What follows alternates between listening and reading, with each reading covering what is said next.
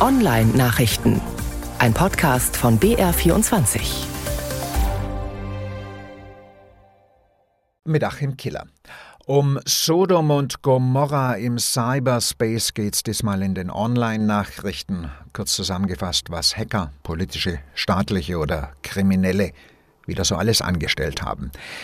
Der größte Coup war sicherlich ein Angriff auf die mexikanische Armee.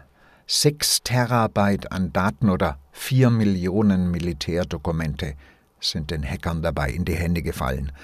Der Präsident López Obrador hat es bei einer Pressekonferenz zum Thema diese Woche so formuliert: Sie dringen ins System ein und nehmen alle Informationen raus. Ja, genau so war's wohl. Die Angreifer gehören zur Gruppe Guayacamaya. Sie haben schon Armeerechner in Chile, Peru, Kolumbien und Guatemala angegriffen. Außerdem Bergbauunternehmen und Ölkonzerne.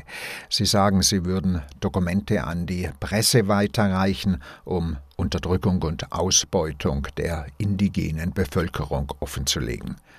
Hektivisten nennt man solche Leute. Che Guevaras Enkel over TCP/IP. Das gerade Gegenteil davon sind Sextortioner, Sexerpresser im Netz. Die haben keine hehren Ziele, sondern ausschließlich monetäre. In München steht gerade einer vor Gericht, dem sowas vorgeworfen wird. Seine Bande soll mindestens 300.000 Euro bei ihren wohl ausschließlich männlichen Opfern abgegriffen haben.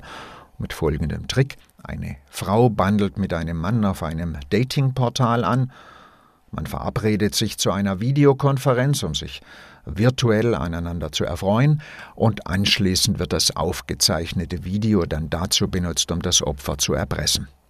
Die Polizei in Nordrhein-Westfalen hat Informationen zum Thema ins Netz gestellt. Wen es drückt, der sollte die vorher lesen. Polizei.nrw.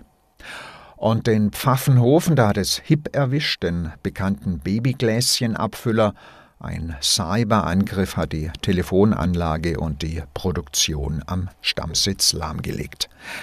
Und was die Szene im Netz besonders umtreibt, ist ein Angriff auf den Spieleentwickler Blizzard. Der hat am Dienstag einen neuen Ego-Shooter im Netz freigeschaltet, Overlook 2, ein Spiel, bei dem es im Wesentlichen darum geht, mit einer digitalen Pumpgun alles umzunieten, was sich bewegt. Scheinbar auf viel Interesse gestoßen und der Blizzard-Chef hat sich denn auch erst einmal über Twitter sehr gefreut darüber, bis sich dann herausgestellt hat, dass das nicht nur Gamer waren, die zu Blizzard gesurft sind, sondern auch ein DDoS-Angriff. Da versuchen so viele Internet-PCs auf einmal auf einen Server zuzugreifen, dass der zusammenbricht. Ist bei Blizzard denn auch so geschehen. Meistens sind bei sowas auch Zombies dabei, mit Schadsoftware infizierte Rechner, mit denen DDoS-Attacken gefahren werden, ohne dass ihre Besitzer davon was mitkriegen. Naja, und gegen Zombies, da hilft auch die beste Pumpgun nix. Hektivisten, Sextortioner und Zombies, das war mal wieder eine ganz normale Woche im Cyberspace.